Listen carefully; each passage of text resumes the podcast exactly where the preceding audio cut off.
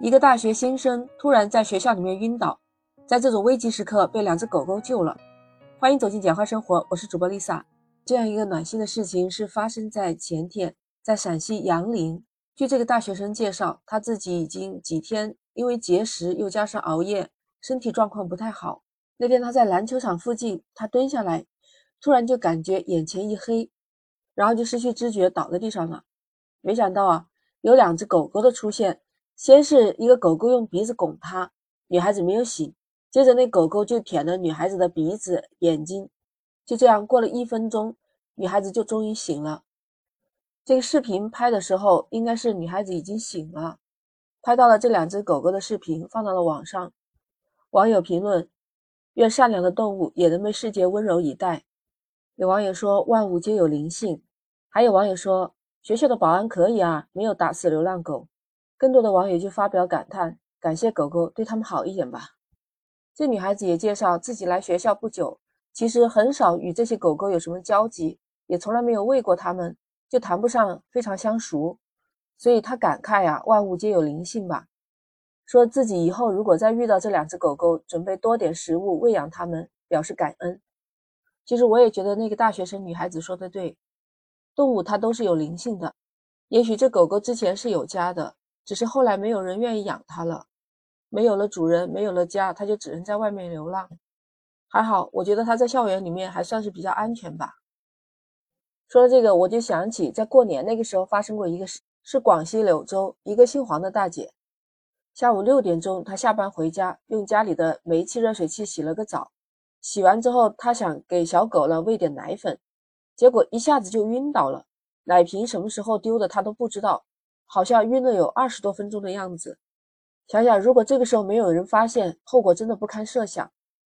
但不过在他昏倒的这个时间段，他家的狗狗没有放弃他，一直在舔他，就是想把他弄醒。二十分钟之后，黄女士就苏醒了，而且意识到自己可能是煤气中毒，稍微清醒一点，她就推开了窗户，拉开了门，然后她又回到自己的床上躺一会儿。这一躺不一会儿，她又晕倒了。只有旁边的那个狗狗一直就舔着它，生怕它再次睡过去。这时候，黄大姐她也意识到自己情况比较严重，立刻就打电话给儿子，随后就被送到医院进行了高压氧的治疗。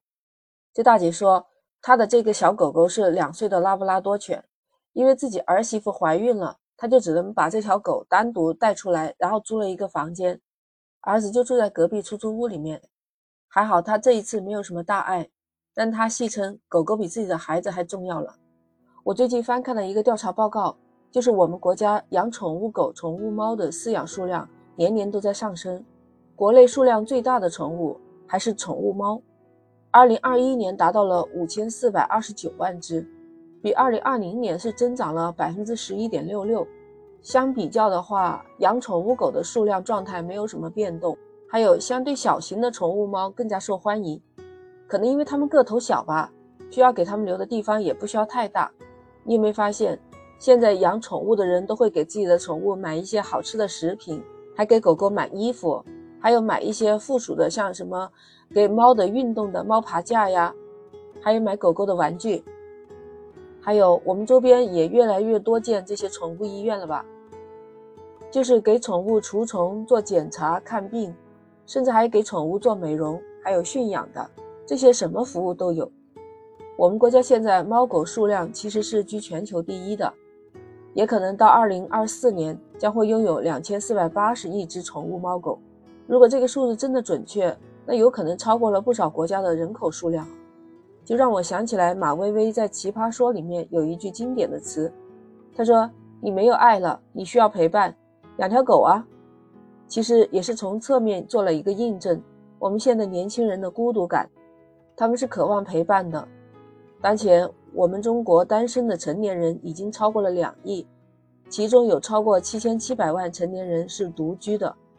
在中国城市，宠物猫狗的主人当中，有一半又是九零后，还有大约一半也是单身。